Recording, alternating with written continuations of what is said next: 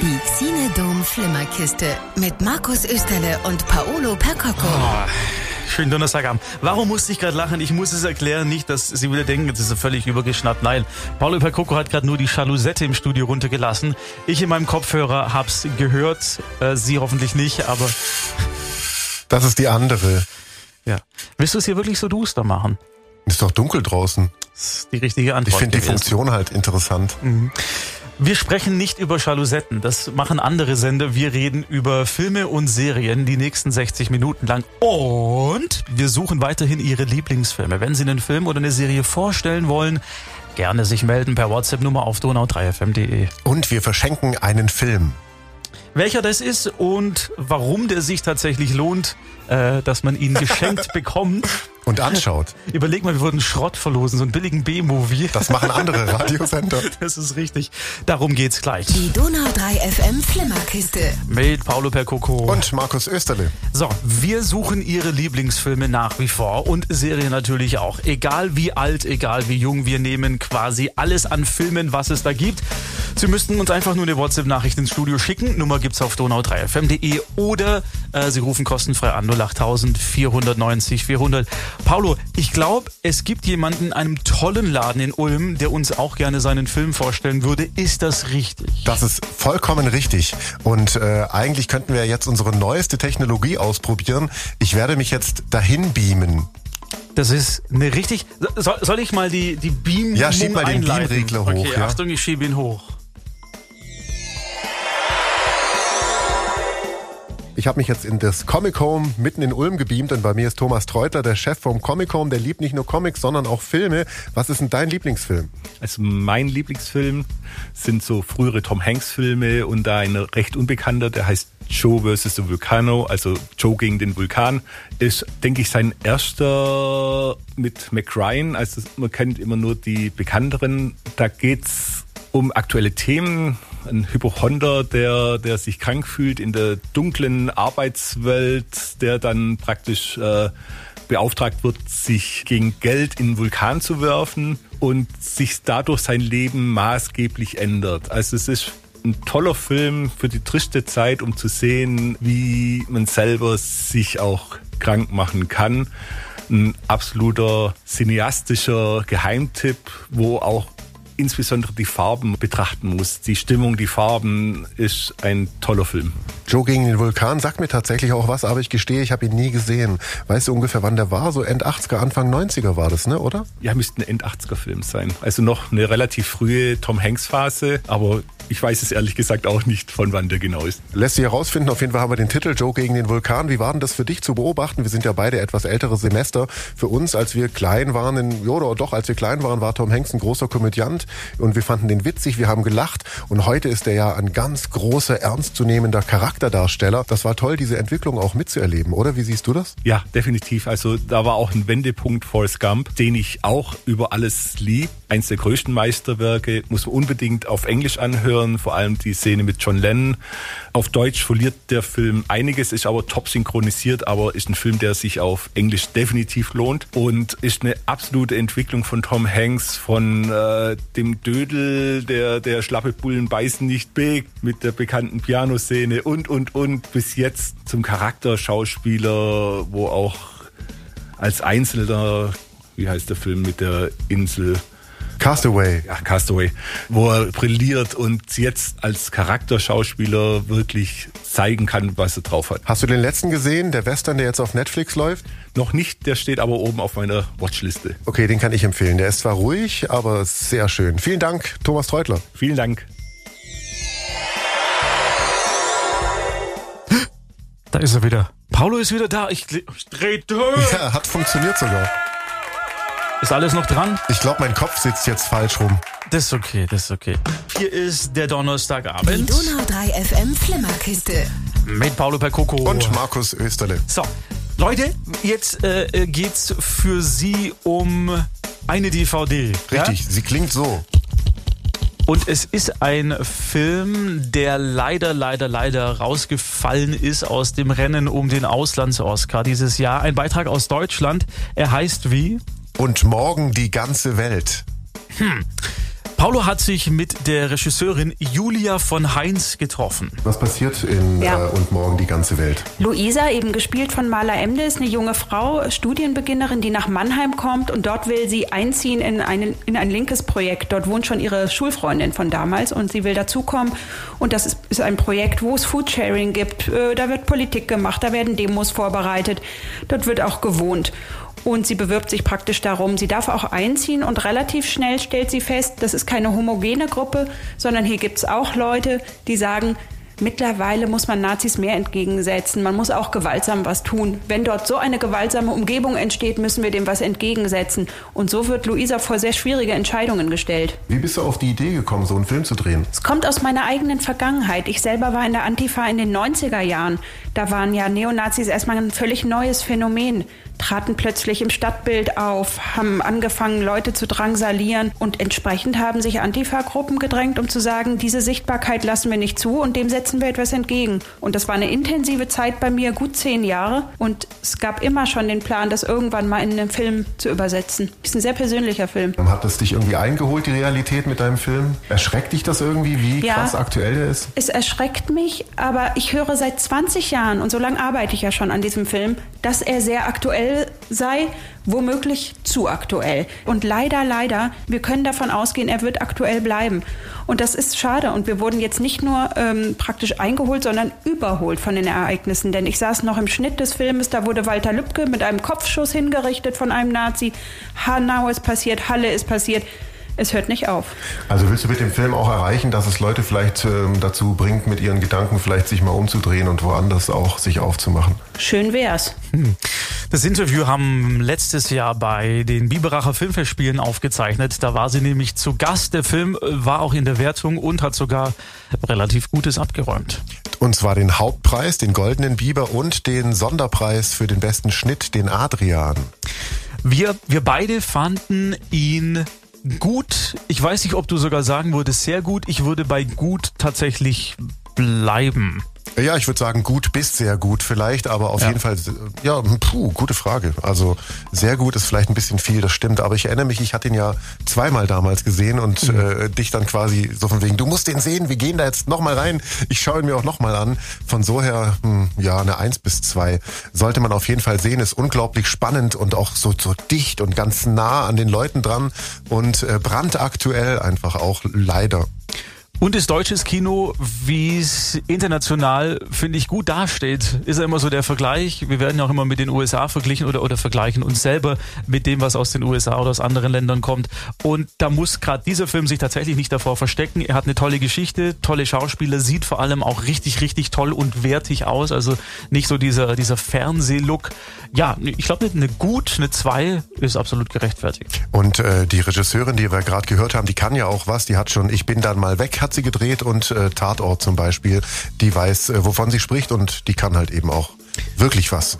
Hätte ins Kino kommen sollen, der Film. Und just, es war ja letztes Jahr im November, war- waren die Filmfestspiele. Und ab Montag ist dann der Lockdown passiert, nach dem Wochenende, wo wir ihn gesehen hatten. Vier Tage war er im ja, Kino. Das ist genau. Ähm, deswegen, wir hätten aber hier eine, eine DVD. Das heißt, wenn Genau. Sie sagen, hey, ich möchte den unbedingt nachholen und morgen die ganze Welt, dann bitte jetzt anrufen, kostenfrei.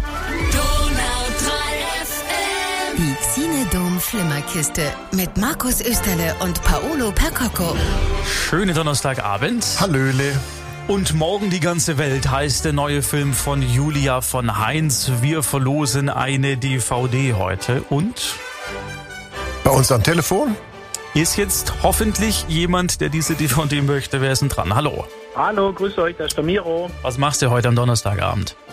Du, ich bin gerade von der Arbeit heimgekommen, haben wir gerade Abend gegessen, hören euch zu, schön im Radio und wollen gern die äh, DVD gewinnen. Wer ist denn wir? Meine Frau und ich. Und äh, warum soll es gerade dieser Film sein? Habt ihr einen Grund? Also, wir würden so gern mal wieder ins Kino oder so eine Atmosphäre. Ja. Deswegen haben wir da ganz gespannt zugehört und das war jetzt der Grund. Das äh, Thema Kino hat uns da total angesprochen und da waren die Ohren ganz groß. Ist das Thema des Films für euch auch interessant in irgendeiner Art und Weise? ja, selbstverständlich. Miro, dann würde man sagen, Du kriegst den! DVD. Dankeschön. Dann wünschen wir euch einen schönen Rest vom Donnerstagabend und ganz viel Spaß mit dem Film. Und sagt uns nachher gerne, wie er euch gefallen hat. Ja, das machen wir. Super. Schreibt mal. Prima. Alles Gute für euch. Ciao. Danke euch auch. Ciao. Wir haben gerade nebenher das Video laufen lassen. Es läuft immer noch. Mit dem großartigen Chevy Chase. geil. Paul Simon und You Can Call Me Al aus dem Jahr 1986. Schönen Donnerstagabend. Die Donau 3 FM Flimmerkiste. Mit Paulo Percoco. Und Chevy Chase, äh, Markus Österle. Danke. Da gehen sie dahin, schau mal aus dem Video hinaus. Ich werde gern verglichen mit Chevy Chase. Ja, ihr seid euch auch sehr ähnlich. Richtig, vom Aussehen, von der Art, von Und der auch die Sprache. Stimme. Ja, alles, alles genau gleich. Duften gleich. Ich werde auch immer gebucht als äh, Chevy Chase ja, du Double. bist, genau, jetzt weiß ich. Ja, ich erinnere mich, ja.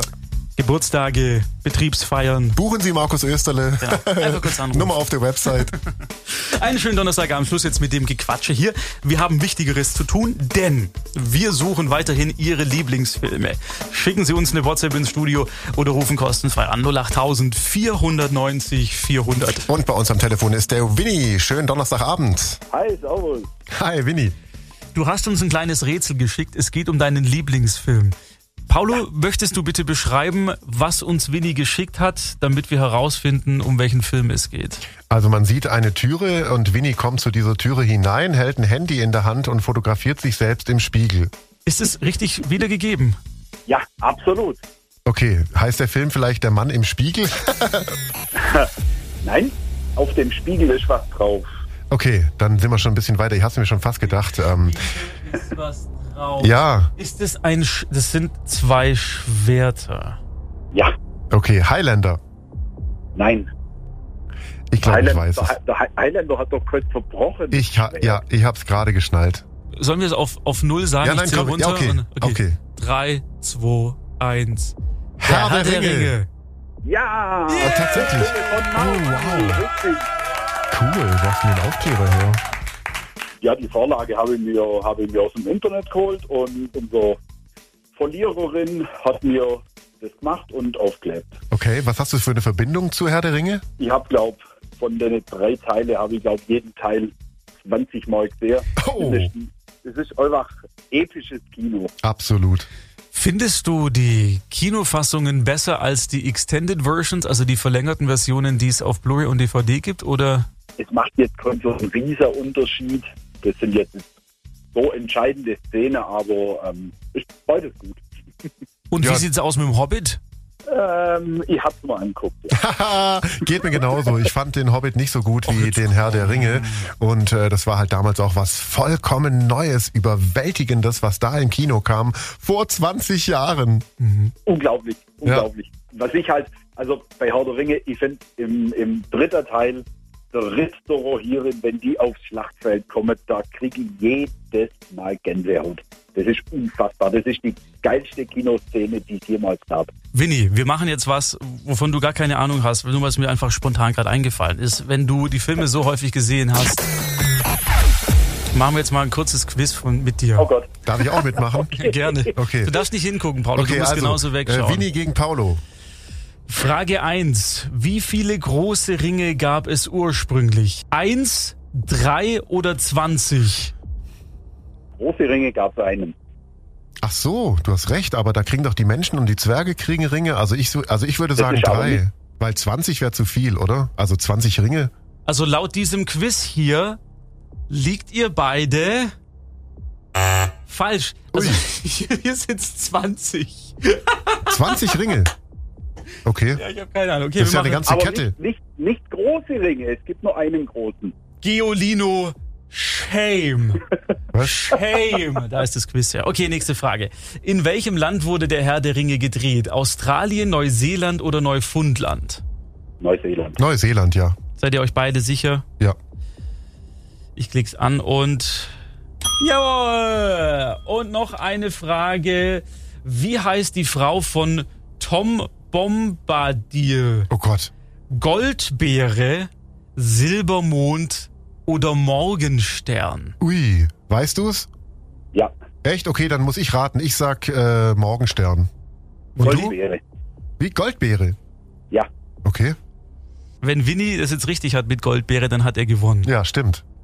Goldbeere ist. Richtig! Bravo! Du bist ein echter Herr der Ringe-Fan. Winnie, vielen lieben Dank, dass du dir kurz Zeit genommen hast. Einen schönen Donnerstagabend wünschen wir dir. Ja, genau, darauf äh, einen auch. Ring. Ciao. Genau. Ciao, ciao.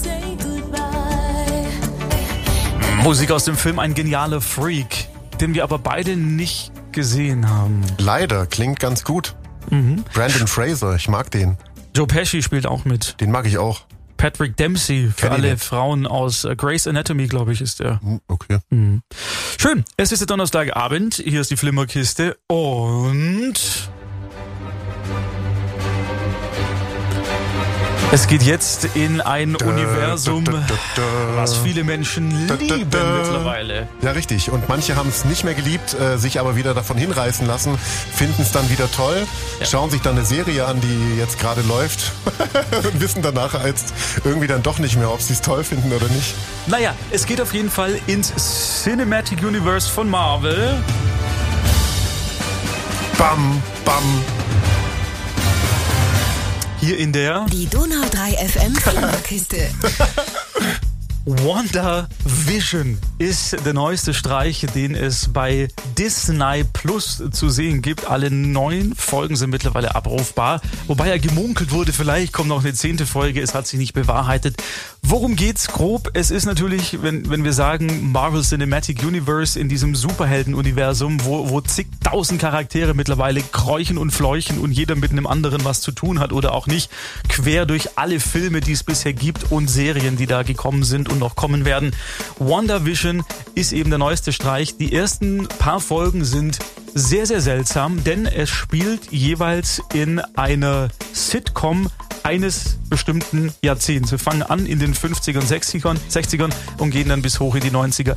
Paul, wie, wie fandest du die ersten Folgen? Weil die sind schon gewöhnungsbedürftig. Die haben mir sehr gut gefallen, gerade wegen diesem Look, schwarz-weiß, äh, 4 zu 3 und äh, auch die Art, wie die spielen, wie die, wie die Räume aussehen, wie sie es gedreht haben, sieht halt wirklich original aus, wie so eine 50er, 60er Sitcom.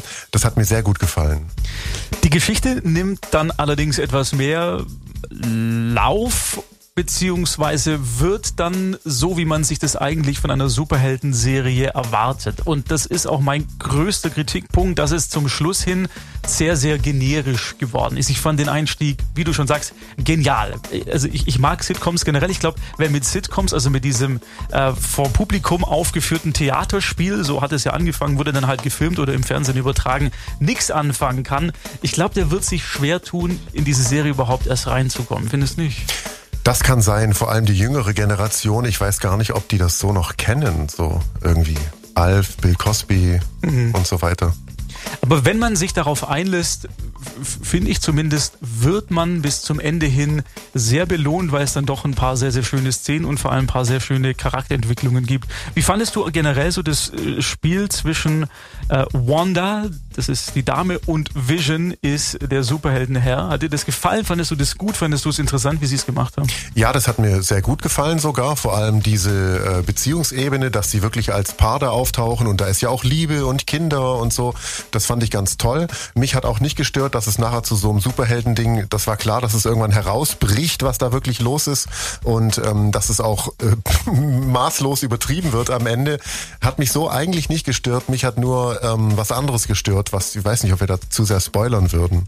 Doch, wir machen es jetzt einfach. Damit, Okay. Also, wenn Sie es noch sehen wollen, kurz weghören, in 20 Sekunden bitte wieder die Ohren aufsperren. Also ähm, eigentlich ist es gar nicht wirklich Spoilern. Es ist nur so, dass am Ende ähm, ein paar Stränge offensichtlich ganz bewusst offen gelassen werden und nicht zu Ende erzählt werden innerhalb dieser einen eigenen Serie. Und das stört mich massiv, weil das hätte nicht sein müssen. Sie hätten von drei, eins, zwei oder sagen wir mal von zwei Figuren mit drei, vier Figuren äh, die Geschichte oder von zweien wird sie zu Ende erzählt, von zwei anderen nicht. Die von den einen, zwei machen sie dann im Post-Post-Credit wieder auf und lassen einen dann da so stehen. So von wegen, okay, du musst dir jetzt den nächsten Marvel-Film oder die nächste Marvel-Serie musst du dir jetzt anschauen, um zu wissen, wie es mit denen weitergeht. Und das finde ich, das nervt. Im Internet bei, bei so Zeitungen würde man sagen, das ist Clickbaiting, also du wirst dazu genötigt, quasi äh, weiter zu gucken oder dich tiefer damit reinzufinden. Und, und äh, ich stimme dir voll zu. Ich finde es echt schade mittlerweile, Ich glaube, weil klar, ich verstehe, warum Disney es macht. Die wollen dich natürlich an diesen Streamingdienst binden und du sollst auch in zwei, drei, vier, fünf Jahren noch dran sein und bezahlen. Aber ganz ehrlich, hab doch mal die Eier in der Hose und erzählt diese Geschichte innerhalb einer Staffel komplett zu Ende. Ich mag die Figuren ja, ich schaue ja trotzdem, weil die kriegt ja meine Kohle, ist doch mir egal.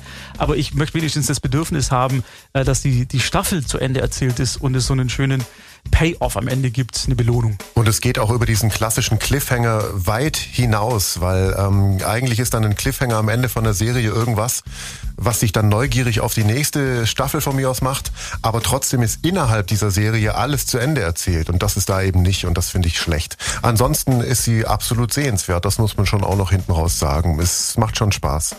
WandaVision, der neueste Streich aus dem Marvel Cinematic Universe, jetzt zu streamen bei Disney Plus. Wir haben noch zwei Tipps für Sie, über die wir nächste Woche en Detail sprechen würden. Zum einen eine Fortsetzung eines Films aus den 80ern, der mir damals ganz, ganz gut gefallen hat, äh, Der Prinz aus Zamunda 2. Den habe ich auch geliebt, den Film, in meiner Jugend. Und ich hatte die VHS-Videokassette, habe ich zu Weihnachten geschenkt bekommen. Habe ich, erinnere, ich, erinnere ich mich sogar dran.